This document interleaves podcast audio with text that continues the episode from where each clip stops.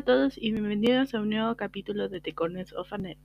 Hoy les traigo una película catalogada de culto y que me ha gustado bastante en lo personal. La película es Un planeta salvaje de 1973 de ciencia ficción animación coproducida por Francia y Checoslovaquia y que, y que se considera un clásico del cine europeo. Este podcast lo dividiré en cinco partes, si es que no me estoy equivocando, que sería la trama, la parte técnica, los personajes principales, eh, lo que más me ha impactado del hilo narrativo o la interpretación de eso y finalmente mi apreciación personal. Si es que puedo, les voy a dejar una, una pequeña parte de la música de Un Planeta Salvaje, que igual, si es primera vez que la ven o nunca la han visto, eh, impacta harto para los que no estamos acostumbrados como a la música instrumental, pero me, estoy adelantando.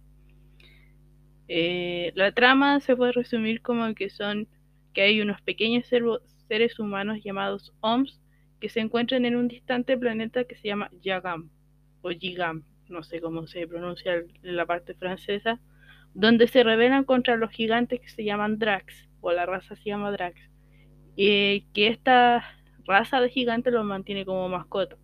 Ahora bien, la trama, si yo la leo como la leí recién, no parece la gran cosa, pero después se pone más, interesante.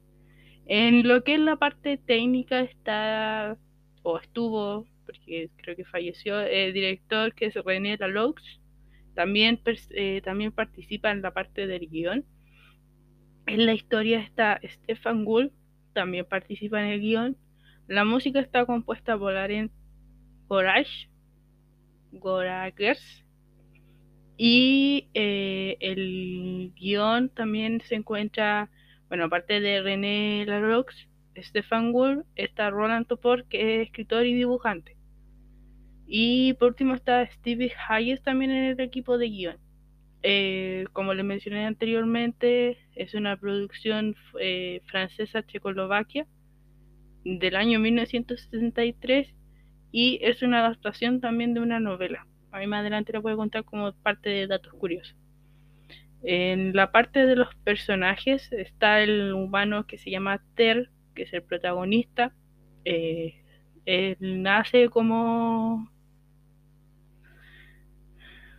No sé si es o no, pero el, protagonista y el humano que se revela y que también sirve como hilo conductor o la voz en off o sea, la voz de narrador o la voz en off. Está la familia de los Drax, en realidad no, no, me puedo acordar los nombres, que está la niña, el padre y la, y la mamá. Eh, está como la pareja, entre comillas, yo sé que no pueden ver las comillas, pero imagínensela, de, de Ter y los dos tribus salvajes de, de hombres. Eh,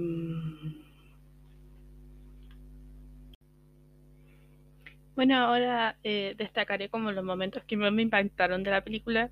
Eh, está, por ejemplo, el principio de la película, que parte cuando una, una mujer que corre con corre de los drags con su bebé en brazos y que muere porque los niños drags como que la, la recogen así como cuando uno juega con cualquier bicho chico y, y lo tiran para abajo. Entonces la, la mujer humana se muere y el bebé y el bebé se queda huérfano.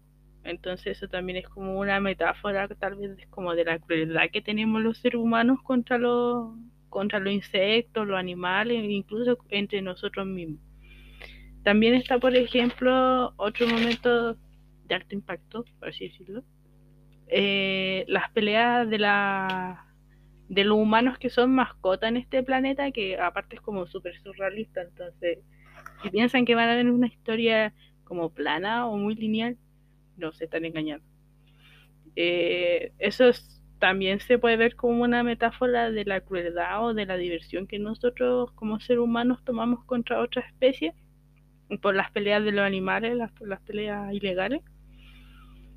Eh, esta, durante toda la película está esta como tensión entre la raza de los gigantes que son los drags y los seres humanos que están los humanos como mascotas y están los humanos salvajes. Entonces son como dos bloques súper opuestos, pero o aprenden a convivir entre ellos o se destruyen.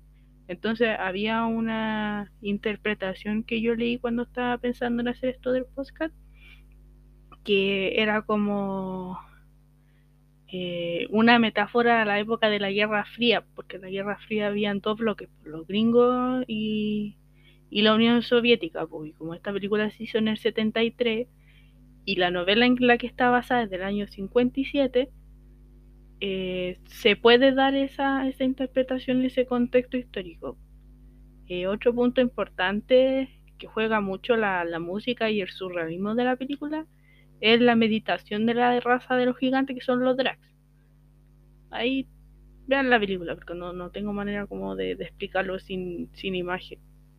Eh, cuando los drags están como en su especie de consejo o asamblea viendo qué es lo que van a hacer con los humanos que se que no son mascotas, sino que son humanos salvajes, o que ellos le dicen que son los, los hombres, los hombres, y qué es lo que van a hacer con ellos porque se reproducen muy rápido y son, son un desastre como para su planeta, también ha servido de inspiración a otras películas.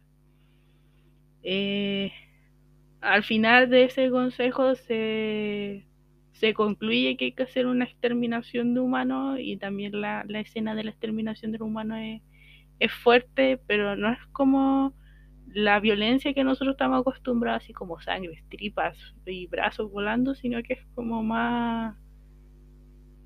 Es fuerte cuando tú interpretas que te están exterminando en esa película. Como, es como bien extraño la forma de, de explicarlo. Eh, porque hay dos cosas, pues los humanos que son mascotas ayudan a la raza de los drags a exterminar a, la raza de humanos salvajes. Entonces los humanos mascotas ocupan una máscara como también de gas que se parece mucho a la máscara de gas de la Segunda Guerra Mundial. O sea, la época del holocausto y, todo ese tema. También hay eh, una metáfora como de, de cómo se reproducen los seres humanos en ese, en ese planeta súper extraño y surrealista y la forma en que los drags también se reproducen, como que se dan en su onda de meditación y se van a unos cuerpos, entonces eh, es complicado hacer una crítica de una película surrealista, pero me estoy yendo por la rama. Eh, y finalmente en la película también se ve como un avance tecnológico, porque al principio de la película los seres humanos que eran salvajes eran como, como las tribus, o sea, andaban entaparrados, no tenían tecnología. Después llega el protagonista a ayudarlo a ellos con la tecnología de los drags y al final eh, hacen unos cohetes, entonces cambian también la ropa, se educan con la tecnología de los drags, entonces también hay como una evolución dentro de la, de la película sobre la situación de los, de los hombres. Eh, para ir cerrando mi apreciación personal, es una película que critica a la sociedad humana respecto al planeta, cómo nosotros tratamos al planeta, los animales e incluso entre humanos, como les decía antes. Tiene una visión como ecologista, se podría decir, o sociológica también por la, por la época en la que se hizo. Tiene un toque surrealista, bueno, eso ya se lo, se lo mencioné en lo que son los paisajes, las criaturas, muy al estilo como de Dalí, o muy psicodélico como de la década de los 70, en, en cuanto a la, a la, música, al paisaje, al estilo de, de animación también. Eh, el dibujo es como al estilo un cuento infantil o un cómics de los años 70, pero ocupando una técnica cut-off más que los paisajes y además los paisajes son como muy al estilo del, del, cuadro del bosque, entonces es como una mezcla rara. Y lo bueno es que la película también no es larga como las películas actuales, como una hora y media o una hora cuarenta, si no me equivoco. Ahora, eh, el final es así como que tú te quedas pensando, porque puede ser, se puede tomar como una utopía o una distopía, eh, y da para hacer debate junto con tu con tu grupo de amigos más, más cinéfilos. Eh, también la película ganó el premio, el premio especial del jurado en el Festival de Cannes del año 73. Eh, eso, así que espero escucharlo en otros capítulos. Y aquí les voy a dejar un extracto de la, de la música de la, de la película. Chaito.